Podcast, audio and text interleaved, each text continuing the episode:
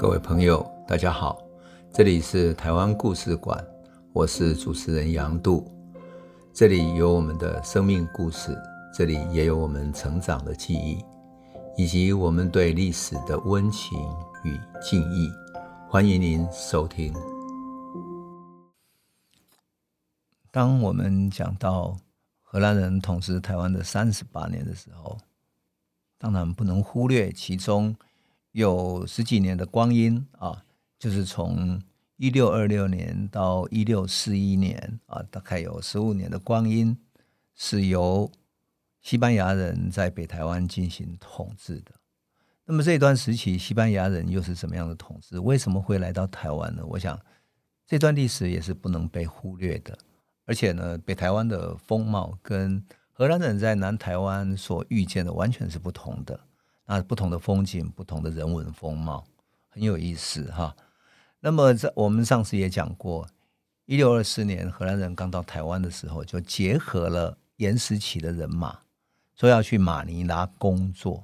工作是干嘛呢？其实就是要去抢劫马尼拉的西班牙人，因为荷兰正要从西班牙独立出来，所以。他抢劫西班牙人，其实是要断了西班牙连通到中国粤港，然后从中国粤港的丝绸运出来到马尼拉，然后马尼拉再运到中南美洲运回欧洲去的这条黄金航线，他要断了这条黄金航线。所以荷兰人在大员落脚的时候，其实也正是马尼拉贸易开始被封锁的时候。当时马尼拉的大主教写信给国王说：“什么呢？”他说。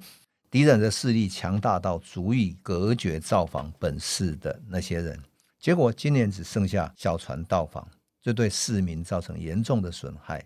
因为这样，他们今年度想要换得的衣料一批也没有着落。你就可以想见啊，荷兰人切断的那些贸易是多么的狠。那当然，这中间也包含了郑芝龙跟他们结合起来的海上的这种拦截哈。就因为这样子，所以。西班牙人觉得必须突破荷兰人在台湾对他们的封锁，那因此他们想要去把大员攻打下来，几度派人过来，可是荷兰人毕竟防守得非常好，而且他们建起了城堡，派出了许多人，弄上了大炮，所以每次他们要到附近的时候，都觉得根本攻打不进去，没有办法攻打，所以一六二六年，他们派出了好几艘的船哈，然后。到达大远的时候，发现哎，里面的防备太强大了，他根本打不过，所以怎么办呢？结果他们只好沿着台湾海岸线往南走，走到南方之后，走了台湾东部的海岸线往北走，走到哪里？走到今天的贡寮那附近，他们看到一个海岸，觉得很漂亮，于是帮它命名叫什么？命名叫呃，当时西班牙首都叫圣地亚哥，用圣地亚哥来帮它命名。后来，当然这个名字就被闽南人沿袭的使用，叫它圣地亚哥。但是闽南人的口音发音下来，最后变成什么？圣地亚哥变成三貂仔港，三貂仔港就是变成今天台湾的三貂角。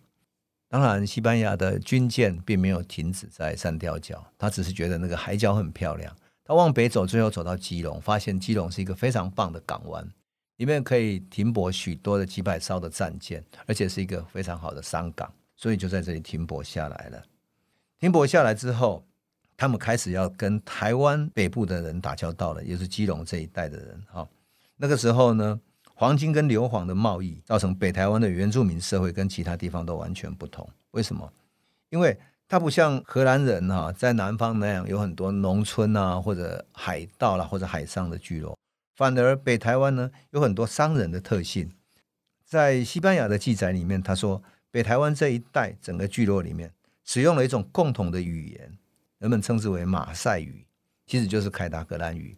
他们叫巴塞，有人说马赛，就民族学里面叫马赛语，也有人翻译成巴塞，就是巴塞语这样。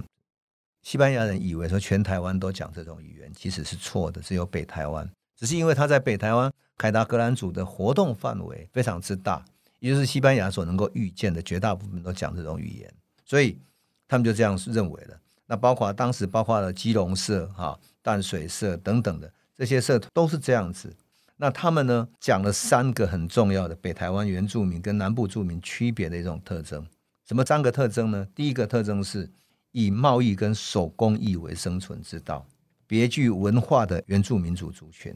他们在基隆湾附近哈，称为金包里，就是现在金山或者大基隆社的地方，有两组人群共享一种语言文化。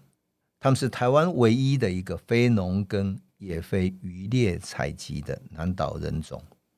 他们怎么生存呢？以经营生意来生存，很有趣吧？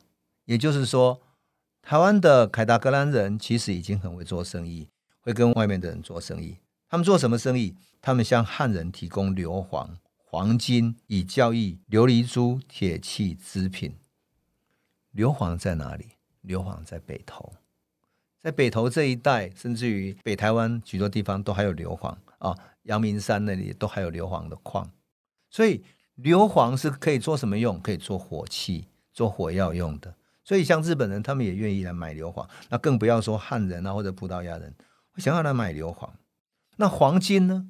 黄金就很传奇了。西班牙人一直想要找黄金，所以他们有一个叫做多罗满的这个地方。他们传说有多罗满的这个地方产黄金，可是多罗满在哪里？他们一直到处问凯达格兰人，没有人说得清楚。这种黄金的传说呢，在西班牙、在荷兰人之间一直在被传说。人们叫它一种沉默的贸易。什么叫沉默的贸易？就是说，比如说你要跟他交易，于是你把你的布料或者你的玛瑙、琉璃珠等等的放到一个空地上，于是你把东西放在那里，然后凯达格兰人把它取走，沉默的把它取走之后，留下一个小篮子，那小篮子里面放着黄金，他们叫它沉默的贸易，所以很有意思，就是凯达格兰人会跟他们做交易之后，利用这些货物。向其他更内陆的原住民换取黄金跟鹿皮等等货物，然后再带到这里来，跟汉族来做交易，就这样子。他们被形容为说：“哈，这些原住民族是用双手和双脚来做贸易的，来生存的，很有趣的一种说法。”哈，当然后来汉人客商曾经，就是汉人的一些商人曾经说，大基隆社的人，基隆这一带的非常精明，颇知会计。会计在当年来讲，就是很会算计的意思。你就可以想见，这是一个一个其实跟外面的文明接触非常多的一个一个民族，而不是一个封闭起来或者说是比较原始的以狩猎为主的部落社会。好，我们总结一下这三个特点：第一个就是，嗯，北台湾的这些人共同的语言；再来，他们呃会使用。交易，然后会有产黄金等等，所以这几个特点使得他们在碰到外人的时候，他们懂得怎么去处理。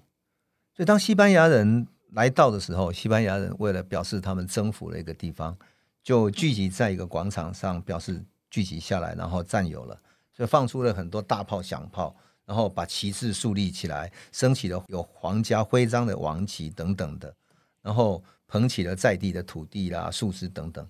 高喊一声说：“我王菲利普逝世，国王万岁！”然后就放大炮，然后会把在地的人吓跑。可是这个吓跑很糟糕。金包里跟大基隆社的人啊，看到这个大炮吓坏了，他们全部跑到更深的深山里面去了，跑到内陆去了。而我们知道北台湾是一个大盆地，所以从基隆要进台北，旁边周边都是山啊。他们跑到山里头去了，西班牙人根本一点办法都没有。同时，他们拒绝跟他们打交道，拒绝出售米粮跟补给品给西班牙人，并且呢，因为他们会做生意，把这个消息传出去之后，没有人敢跟西班牙做生意了。结果，西班牙这些船来到这里之后，根本没有能够取得补给，甚至于到最后有一个船到达的时候，发现他们甚至于要吞食在地能够抓到的狗、老鼠、树根等等，找这些不明的植物来当食物。所以啊，很多西班牙人因此生病，再次过世。过世的时候，营养不良是一个原因，饮水也是一个原因，因为水里面的硫磺浓度过高。那么到了一六二七年，西班牙人慢慢站稳了脚步，而且他们坐拥强大的火力，所以他们有时候去一些部落里面、村落里面寻求他们跟他们交易，或者干脆就跟他们用抢的，把整个所有的米粮全部抢光。有一个记载里面说，他们抢了之后。根本那些米仓太多了，所以载满了整船的稻米。结果呢，米仓里面还有很多存粮，你就可以想见当时的北台湾其实收获是相当富裕的哈。那当然，慢慢的西班牙人在淡水建了城堡，在基隆建了城堡。那这两个地方呢，成为西班牙人守住北台湾的两个犄角，就是那两个地方又设了大炮，所以能够免于被荷兰人来攻打。可是呢，西班牙还有一个习惯是，他们是天主教徒，所以每一次他们部队到达的地方，他们的宗教也就相对到达了。到达台湾最早的是什么呢？是天主教道明会的人。他们的计划呢，非常之大，他准备在台湾，在台北成立一个神学院。这个神学院要做什么？要培育来自中国、日本、琉球等地的青年的天主教徒，那要指导他们来阅读、书写、吟诵诗歌，而且要灌输他们道德神学，希望他们成为有道德性的本土的神职人员。那这里面当然最有名的是谁呢？就是一个叫做艾斯奇韦的人。这个艾斯奇韦呢，在一六三零年的时候啊，从马尼拉来到了金包里，经过在地的长官派遣几个士兵保护他的安全之后，他在金包里建了一座教堂，而且他学会了马赛语，可见的他真的很有诚意哦。很快的学会了马赛语，就凯达格兰语。然后呢，在地的人对他有一些疑虑，为什么？这个艾斯奇韦怎么不愿意跟任何人结婚？这当然是天主教神父的一种啊，遵守他们的一个规范嘛，哈。可是呢，在地的人觉得说，这个人怎么不跟女人结婚？太奇怪了啊。那慢慢的，他还是得到他们的信任了。金包里人接受了艾斯奇韦之后啊，他会有一个现象，什么呢？他们知道说，如果有一个传教士在一个这个村子里面走动的话，会让他们比较安全，因为有西班牙传教士在这里，西班牙军队也会保护这里。他保护这个传教士嘛，所以他就要保护这个在地的安全。所以金包里的人接受了他之后，当艾斯奇维想要离开一下子呢，他们都觉得说：“你最好不要离开，你一定要回来过夜。”然后如果是他不回来过夜，这些人就打算说：“哦，我们要赶快逃到山中去，免得那时候西班牙的军队会不会来打的。”那艾斯奇维很妙，他在这里呢，时间很长，长到使村人建起了座教堂，而且建立了一个大型的十字架。那在一六二八年的时候，他甚至于到淡水新建的城堡的时候，当地居民哈，就是有八九个村落的这个归柔的人哈，在一个神父的指引之下，还在淡水建了一个教堂。那么他们要建教堂之前，这个习俗有点有趣哈，他居然叫原住民族来商量。那原住民族说：“这个事情不是我们能够决定的耶，我们必须用鸟战看看我们的神愿不愿意同意。”所以他们就坐在那里听鸟战，用鸟的叫声来谱出神愿不愿意。结果鸟战愿意同意了，所以终于可以在那里去建立一个教堂。这也是很妙哈，很妙的。当然，艾斯奇韦慢慢的把地方推展到其他地方去，于是从基隆，然后到淡水，然后他想，咦，又想要推到北投去了。一六三三年，他们到北投去了。那么。艾斯奇伟这个神父啊，他就碰到了在地的一个头人。这个头人居然跟他说，他自己是西班牙人遗留的子孙。然后几十年前啊，曾经有一个西班牙人到台湾来，他遗留在台湾的子孙。他并且宣称，他所有的村民都要皈依到天主教，希望有神职人员进驻到北投来。结果啊，这个时候其实北投正在跟另外一个村子归柔正在交战。那北投其实是想要养一个神父，可以带来西班牙人的保护。结果一个道明会的神父叫法师的人接受了这个邀约，那他就请了一些归柔的头人哈到北投这边来，希望两边能够媾和和谈这样。可是我们都知道，这个道明会的神太不了解地方哈，他不知道这些头人在地的头人在想什么。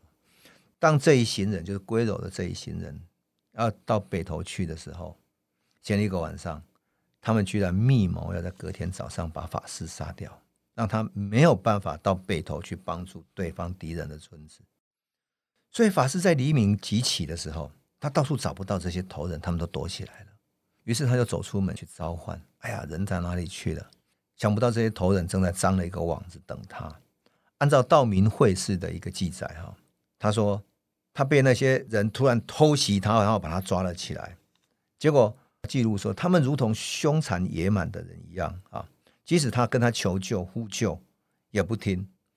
他甚至于告诉他们说：“我是来教导你天主的律法，你们却要杀死我。”可他们完全不听，不断的放箭。